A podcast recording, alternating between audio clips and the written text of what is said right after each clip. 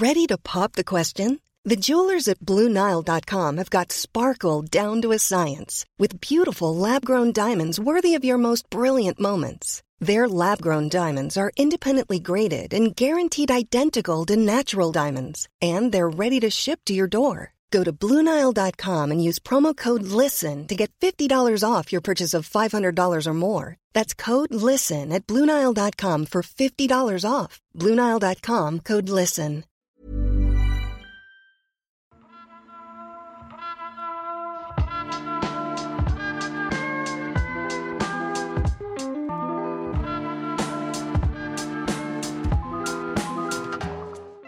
Le concept de réchauffement climatique a été inventé par les Chinois pour nuire à la compétitivité de l'industrie américaine.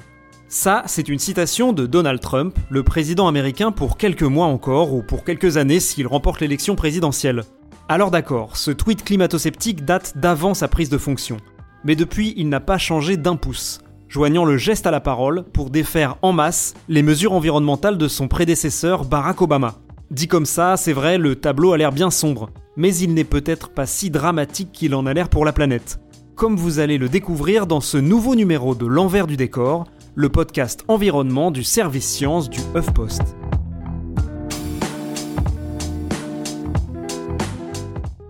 Moi, c'est Mathieu Balu, journaliste et amateur de Big Mac, et je suis avec Grégory Rosière, journaliste et fan de grosses bagnoles, mais électriques. Hein. Bon, honnêtement, ça ne va pas étonner grand monde si on explique que les mesures prises par Donald Trump, elles sont quand même plutôt du genre à taper sur l'environnement qu'à chercher à le protéger. Son credo depuis sa campagne, c'est de libérer l'économie du carcan des lois anti-pollution. Et ça, le carcan, on peut dire qu'il l'a ouvert, même si ça n'a pas eu les effets auxquels on pourrait s'attendre, on le verra tout à l'heure. Mais d'abord, si on prend les 4 années passées et qu'on énumère tout ce qu'il a mis à plat, tout ce qu'il a fait voter par le Congrès ou décider lui-même, il y en a pour des années. Bah, en même temps, euh, t'as quelque chose de prévu, toi? Bon, on a quoi? Une heure avant la pause déj? Allez, allons-y. Je commence. Il a défait les lois sur le pompage offshore. Il a enlevé aux États le droit de s'opposer à la construction de l'éoduc. Il a donné aux compagnies d'hydrocarbures le droit d'accéder à des zones protégées. Ah oui, et même en Arctique. Hein. Il a donné le droit de couper beaucoup plus d'arbres dans les domaines publics. Il a également réduit l'autorité de l'Agence de protection de l'environnement. Il a réduit le budget de l'Agence de l'environnement. Et comme c'était pas suffisant, il a aussi mis un ancien patron de mine de charbon à la tête de l'Agence de l'environnement. D'ailleurs, il a défait la régulation du charbon. Il a aussi autorisé l'usage d'outils sismiques pour chercher des hydrocarbures. Il a supprimé le comité d'études de la pollution de l'air. Ah oui, j'avais oublié ça. Bah, il a d'ailleurs supprimé aussi le comité d'études sur le climat de la NASA. Ah, et puis il a supprimé les comités d'études sur le climat. Tout court. Mais tu sais qu'il a signé une loi de finances très généreuse pour les parcs nationaux aussi. Attends, quoi? Ça, je m'y attendais pas vraiment. Ouais, je comprends en même temps. C'était en juillet dernier, donc quelques mois avant l'élection présidentielle. Tu vois un peu le genre. Et surtout, ce qu'il faut se rappeler, c'est qu'il y a aussi des États importants qui vont voter pour leurs représentants. Du coup, les sénateurs, ils ont voté en masse pour ces financements, dans un but électoral. Trump n'a pas vraiment eu d'autre choix que de signer. Enfin bref, fermons la parenthèse, on continue? On y va. Donc il a défait les lois d'Obama sur les émissions de méthane. Il a aussi défait les lois d'Obama sur la pollution automobile. Il a désinvesti dans la recherche sur les énergies propres. Et du coup, logiquement, il a allégé les contraintes sur les énergies polluantes. Il a allégé les contraintes sur la pollution de l'air aussi. Et il a ôté le changement climatique de la liste des menaces à la sécurité nationale. Et puis il a supprimé l'étude des risques de santé liés à l'exploitation minière. Oui, assez logique. Et du coup, bah, il a autorisé les exploitations minières à rejeter des déchets dans les rivières. Et aussi, ne l'oublions pas, il a supprimé une loi visant à réduire le nombre de baleines et de tortues prises par accident dans les filets des pêcheurs. Attends, les tortues et les baleines? Ah non, là c'est carrément cruel Je trouve aussi. En tout cas, ce sont des dizaines de dérégulations qui visent essentiellement les mesures mises en place par Obama. À quoi il faut quand même ajouter des changements plus conceptuels. Par exemple, Obama avait mis en place le Clean Power Plan. En français, le plan pour l'énergie propre. Voilà. Et Trump l'a remplacé par la règle de l'Affordable Clean Energy. En français, l'énergie propre abordable. Bravo Et derrière cette sémantique, on change tout en réalité. Là où les usines avaient des objectifs chiffrés de rejet de CO2, maintenant on leur dit juste d'augmenter leur efficacité énergétique sans objectif clair. C'est mille fois moins contraignant. Et puis bien sûr, il y a la grosse affaire du début du mandat de Trump, en fait celle qui nous concerne le plus. The United States will withdraw from the Paris Climate Accord Et oui, c'était en 2017 et Trump annonçait que son pays quittait les fameux accords de Paris signés par 195 pays quand même. Ça sert à quoi déjà ces accords de Paris? Alors, ça sert à limiter le réchauffement en dessous des 2 degrés par rapport au niveau pré-industriel d'ici à 2100. Chaque pays s'est engagé à respecter des niveaux d'émissions de CO2 avec des objectifs différents dans le temps, à l'horizon 2025, à l'horizon 2050 et ainsi de suite. Ouais, en fait, pour les Américains, c'était quand même un peu incroyable. Ils ne s'étaient jamais engagés comme ça.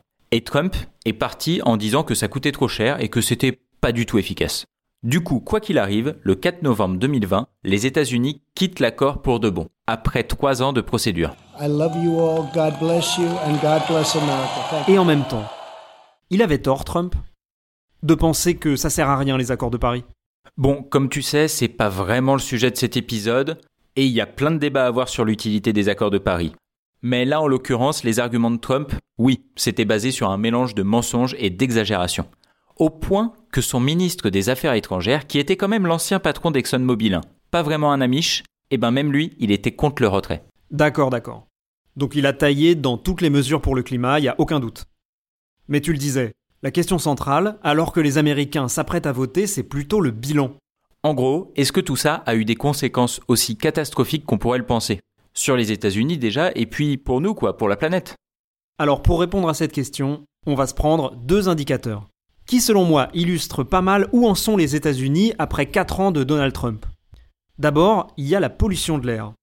Une étude officielle parue l'année dernière a montré qu'après avoir baissé constamment entre 2009 et 2016, cette pollution aux particules fines, elle s'était remise à grimper, année après année. Rien que cette augmentation serait responsable de plus de 10 000 morts prématurées dans le pays. C'est dramatique. Et en même temps, bah c'est pas étonnant, Trump avait axé une bonne partie de sa campagne sur le retour du charbon après tout. Et puis on l'a dit tout à l'heure, il a assoupli les règles sur la pollution de l'air. Voilà le résultat. Ça, c'est le premier volet de l'affaire.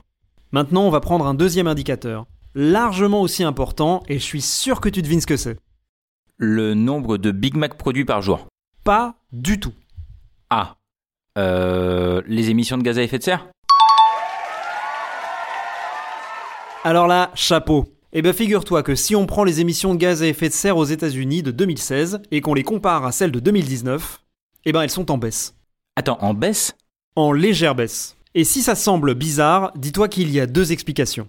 Et les deux devraient nous mettre un peu de baume au cœur, parce que pour l'instant, franchement, l'épisode, c'est pas la super joie. En même temps, c'est un podcast sur l'environnement. En 2020. Et sur Donald Trump. C'est très juste, mais essayons de voir le verre à moitié plein. Cette baisse des émissions de CO2, elle s'explique grâce à deux bonnes nouvelles. D'abord, il y a la résistance des États, des villes et même de certaines entreprises face aux décisions du gouvernement américain. Les exemples sont innombrables. Encore tout récemment, fin août, la Californie et une trentaine d'autres États ont lancé un procès contre Washington qui veut leur imposer de faire passer des oléoducs sans leur demander. Et du côté des villes, c'est pareil. Boston, par exemple, a fait passer une loi qui impose la construction d'immeubles à neutralité carbone. Beaucoup de métropoles ont des standards plus stricts qu'au niveau fédéral. Du coup, évidemment, ça amoindrit l'impact des dérégulations de Donald Trump. Et puis il y a les parlementaires. Parfois, même les républicains votent contre l'avis de leur président. Ah oui, comme début septembre. Un texte bipartisan est passé largement pour limiter l'usage des hydrofluorocarbures, un polluant utilisé dans les frigos et les climatiseurs. Donc les fameux check and balances américains, ils fonctionnent quand même un peu. Voilà, ça c'est la première explication, une forme de résistance du pays face aux décisions de la Maison Blanche. Et puis à côté de ça, il y a tout simplement le progrès. Bien sûr, n'en déplaise à Trump d'ailleurs, qui a fait campagne sur le charbon et la réouverture des mines. Tu te rappelles ce qu'on se disait sur le patron d'ExxonMobil, qui voulait pas quitter les accords de Paris? Bien sûr que je me rappelle. Il a aussi mis un ancien patron de mine de charbon à la tête de l'agence de l'environnement. Eh ben, il est pas le seul du tout. Les autres pétroliers comme Shell ou BP, mais aussi les groupes automobiles américains, ont souvent pris position contre la dérégulation. Ça peut sembler curieux, mais c'est pas idiot. Les entreprises américaines craignent de ne plus être compétitives si leurs standards environnementaux baissent, au moment où ils augmentent dans le reste du monde. Voilà. Et ça, c'est la deuxième raison pour laquelle les émissions baissent. Ça met du baume au cœur, ça, tout n'est pas si sombre. Et attends, j'ai mieux. J'ai discuté avec Bob Ward. professeur de politique publique à la London School of Economics. Il étudie de près la politique environnementale américaine. Et selon lui, si le pays revenait aujourd'hui aux mesures d'Obama, en particulier dans le secteur de l'énergie, il atteindrait quand même ses objectifs de 2025. Attends, tu veux dire que si Biden remettait les États-Unis sur la bonne voie, les objectifs décidés aux accords de Paris de rejet du CO2 seraient atteints malgré 4 années de Trump? Ouais, en remettant en place par exemple la règle dont on a parlé tout à l'heure, celle du Clean Power Plan qui impose des limites claires au rejet de CO2.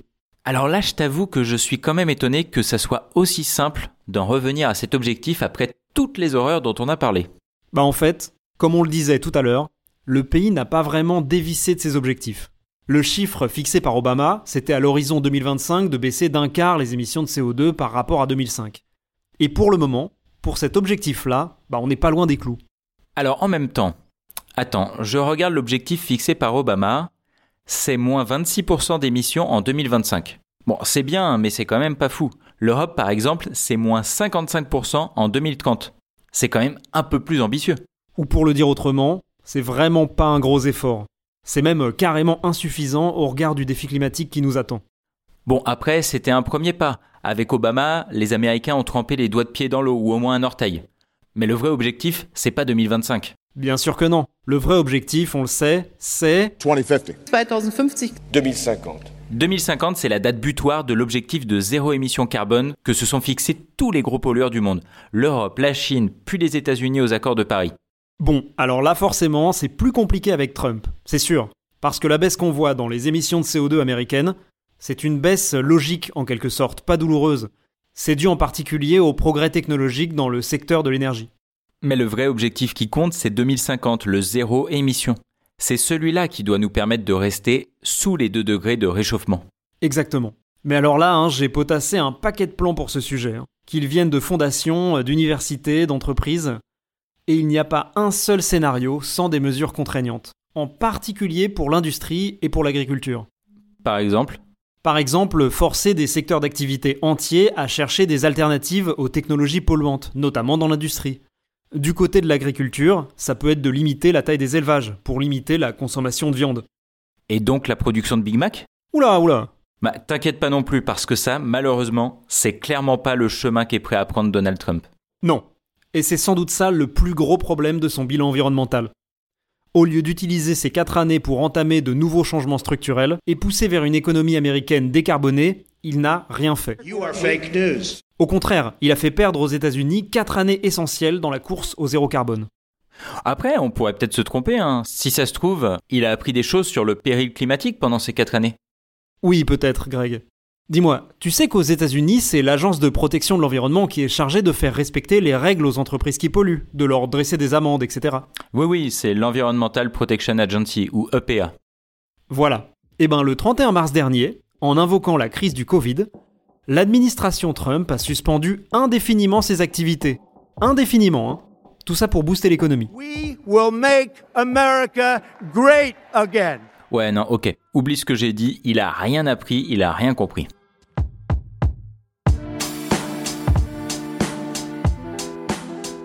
Donald Trump, pour les Américains qui ont leur écosystème à cœur, ça n'a donc pas été une bonne nouvelle, ça c'est clair. Mais pour la planète, même s'il n'y a pas de raison de se réjouir, la politique américaine n'a pas tant noirci le tableau que ça. Un tableau qui, il faut le dire, est déjà bien sombre. Ce qu'on a vu, c'est que le pays pour l'instant continue sur sa lancée, en tout cas au niveau des émissions de CO2, grâce au progrès technologique dans le secteur de l'énergie et aussi à la résistance des acteurs locaux. Sans oublier les entreprises qui veulent rester compétitives. Mais si pour l'instant la trajectoire n'a pas trop dévié, c'est parce que le plus dur est à venir. Les objectifs fixés par Barack Obama pour 2025 ne demandent pas un effort énorme à la société américaine. Pour 2050, et l'objectif essentiel du zéro carbone si on veut garder la température à un niveau acceptable, c'est clairement un autre problème. Là-dessus, Donald Trump n'a absolument pas montré qu'il était prêt à relever le défi. Et il n'y a pas de raison qu'un mandat de plus soit différent. Salut Mathieu et salut à tous, merci de nous avoir écoutés. Si ce podcast vous a plu, n'hésitez pas à laisser un commentaire et à vous abonner sur votre appli de podcast préféré. Vous pouvez aussi en discuter sur les réseaux sociaux, le hashtag c'est envers avec un non, T du non, décor. Non, Quoi Greg, ça marche pas du tout envers avec un T du décor. Ah oui. Ouais, non, c'est vrai qu'on s'était dit que c'était un peu trop long. Qu'est-ce qu'on pourrait trouver du coup?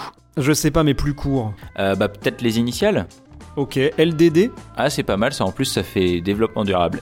Eh bien, ça sera donc hashtag LDD sur les réseaux sociaux. À très bientôt.